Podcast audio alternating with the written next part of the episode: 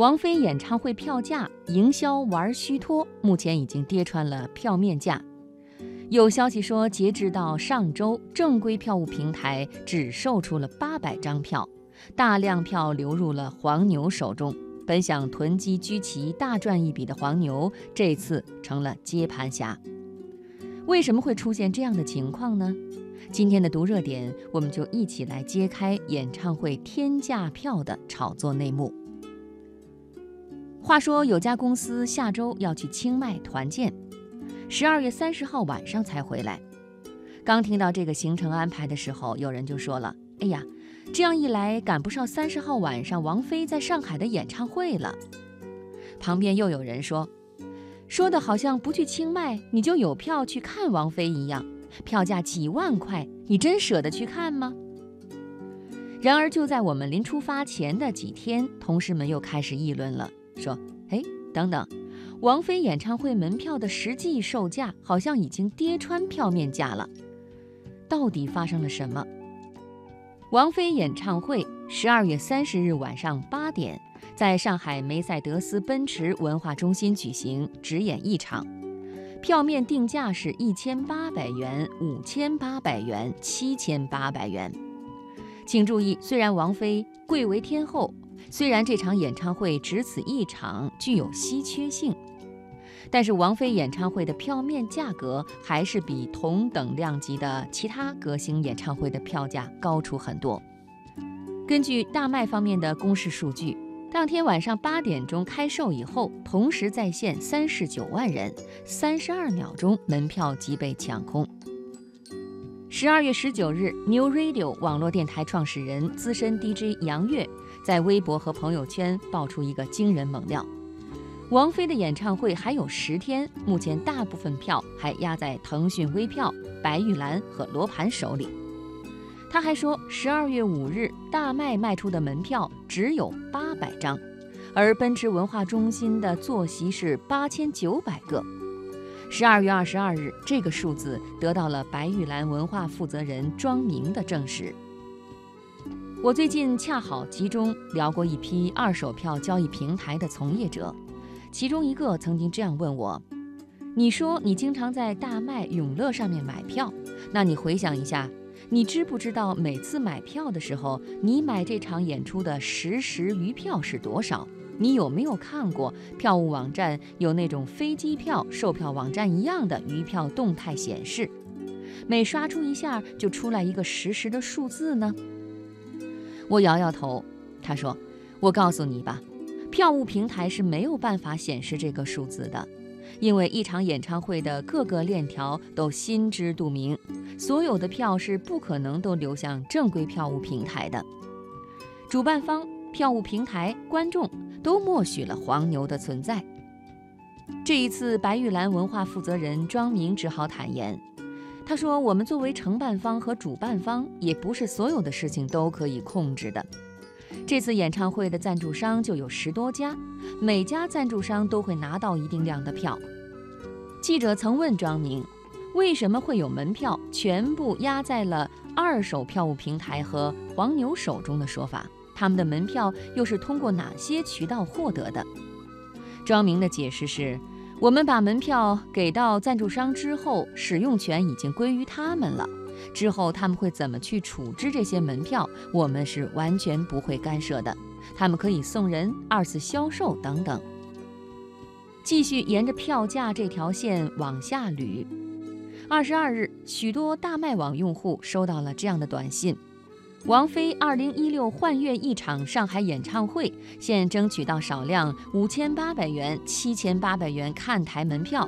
如需要，请订购，数量有限，售完为止。在一些二手票交易网站上，甚至还有标价七千八百元的门票，以七千元甚至更低的价格出售。至此，被炒到神话一般的王菲演唱会实际票价已经跌破了票面价值。演唱会行业是个什么样的生态？这个链条上主要存在几个角色。有歌手、主办方、票务平台、黄牛，黄牛包括二手票交易平台和个人黄牛，还有就是观众。对于主办方来说，票务的销售分为一级代理、二级代理和三级代理。一级代理主要指大麦、永乐这样的线上官方代理平台，以及少数跟主办方关系极好、手里攥着大把资源的大黄牛。二级代理就是中黄牛，通常有自己的淘宝店和微店。三级代理就是小黄牛，通常是依靠微博、微信朋友圈以及现场卖票。但是在演唱会行业有一个指标是特别值得关注的，那就是动销率。这个概念说白了就是决定票卖得快不快、会不会积压库存的指标。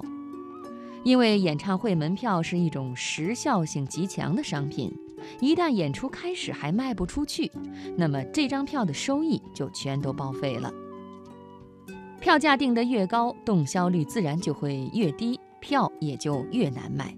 所以，我们之前看到 BigBang 的粉丝那么疯狂，一张内场票黄牛价格炒到了一两万，但是票面价格也是老老实实的定在了一千六百八十元，最多不会超过一千八百元。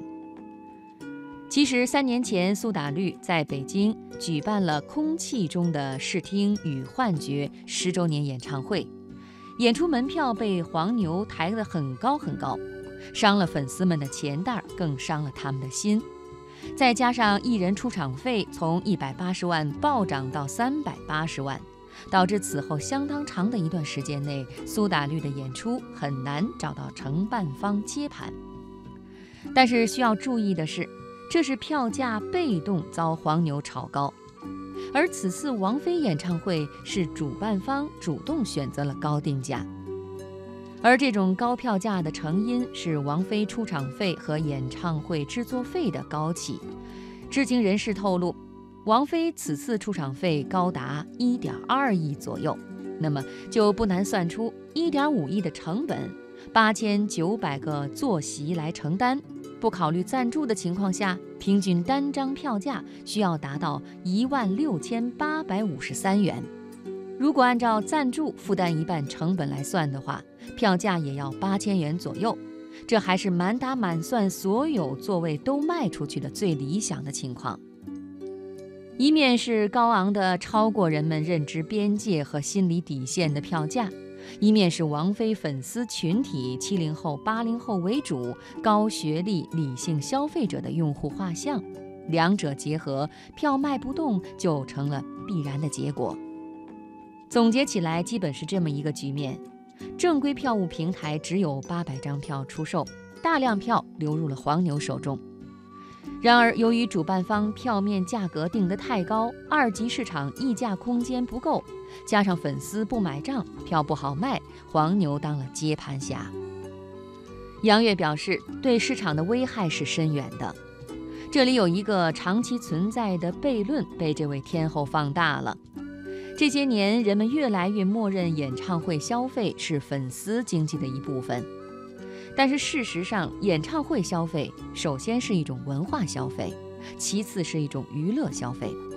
粉丝消费只能算是文化消费的一部分，而不能反过来认为演出消费是粉丝经济的一部分。